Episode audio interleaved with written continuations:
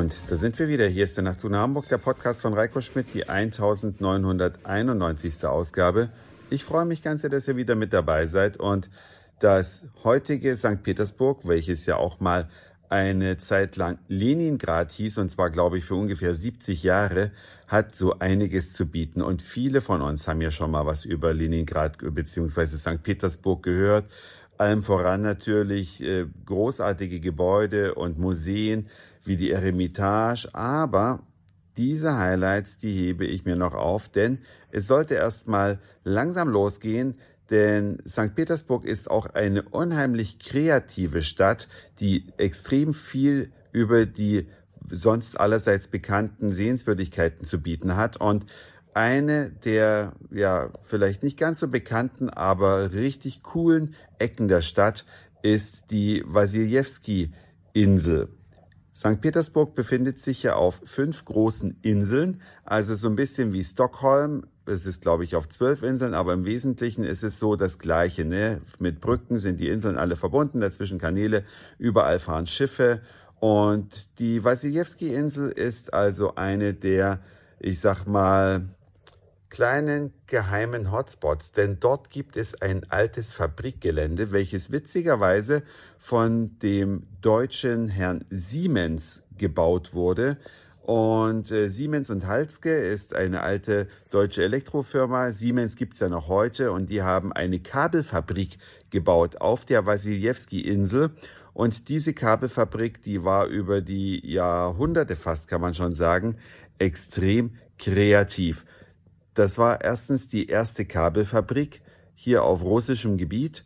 Es war eine Fabrik, die ein ganz wichtiges Stromkabel produziert und verlegt hat, nämlich während der Belagerung Leningrads wurde die Stadt über dieses Kabel mit Strom versorgt von außerhalb. Hier wurden die ersten Glasfaserkabel im Ostblock produziert, was soll ich sagen, also ein innovatives Unternehmen, welches bis heute produziert, aber nicht mehr am alten Standort, denn diese Fabrik die war dann irgendwann natürlich nicht mehr äh, an die modernen Produktionsbedingungen anpassbar, so dass die sich heute am Rand von St. Petersburg befindet. Und das alte Fabrikgelände, welches auf den schönen Namen Safecable Port äh, hört, das heißt also so ungefähr wie Nordkabelhersteller, dieses Fabrikgelände ist heute ein Kreativzentrum.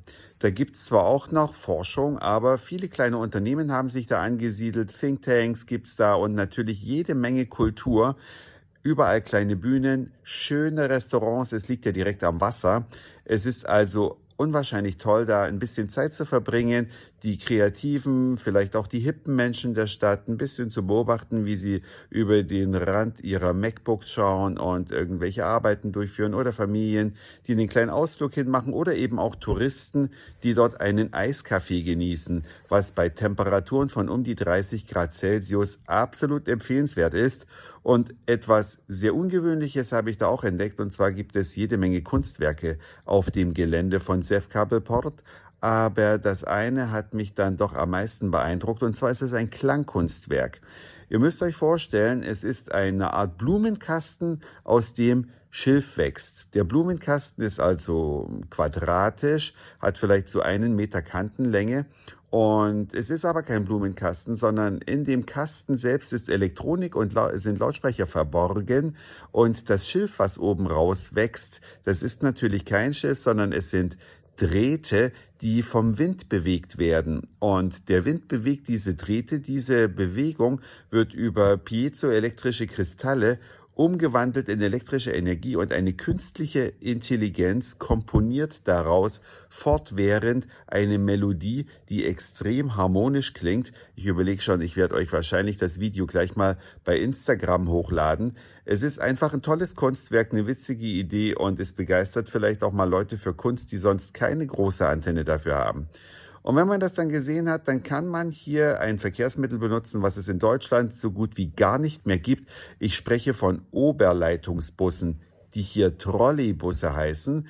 Und damit kann man dann durch die halbe Stadt fahren und kommt zu einer anderen Gegend, ich sag mal so ein Hipster-Aquarium, wenn ich es jetzt mal böse ausdrücken möchte. Aber es ist natürlich ein bisschen daneben gegriffen, weil es ist ein anderer Hort der Kreativität.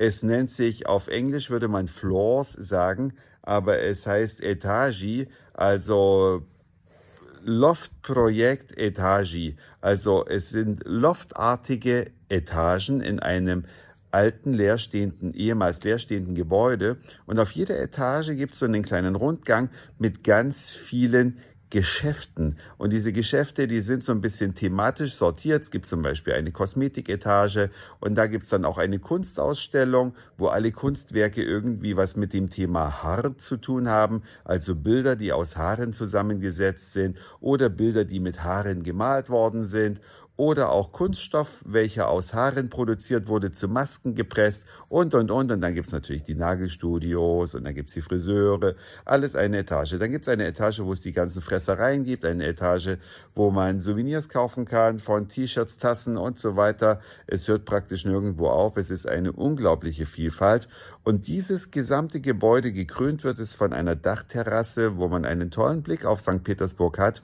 Dieses Gebäude steht in einem äh, leicht abgegrenzten Bereich, so möchte ich den mal das mal bezeichnen, weil da gibt es dann unten auf dem Hof sind äh, und lauter kleine Gänge, wo dann Container übereinander gestapelt sind und in jedem Container ist ein Geschäft. Zum oberen Geschäft ist eine kleine Treppe nach oben und zum unteren kann man natürlich so rein. Alles ganz verwinkelt, ganz verschachtelt und die Menschen, die dorthin gehen, das sind eben nicht die typischen St. Petersburger, die man sonst überall sieht, sondern da sind eben die Mädels mit den ganz bunten Haaren und die Typen, die auch im Gesicht tätowiert sind.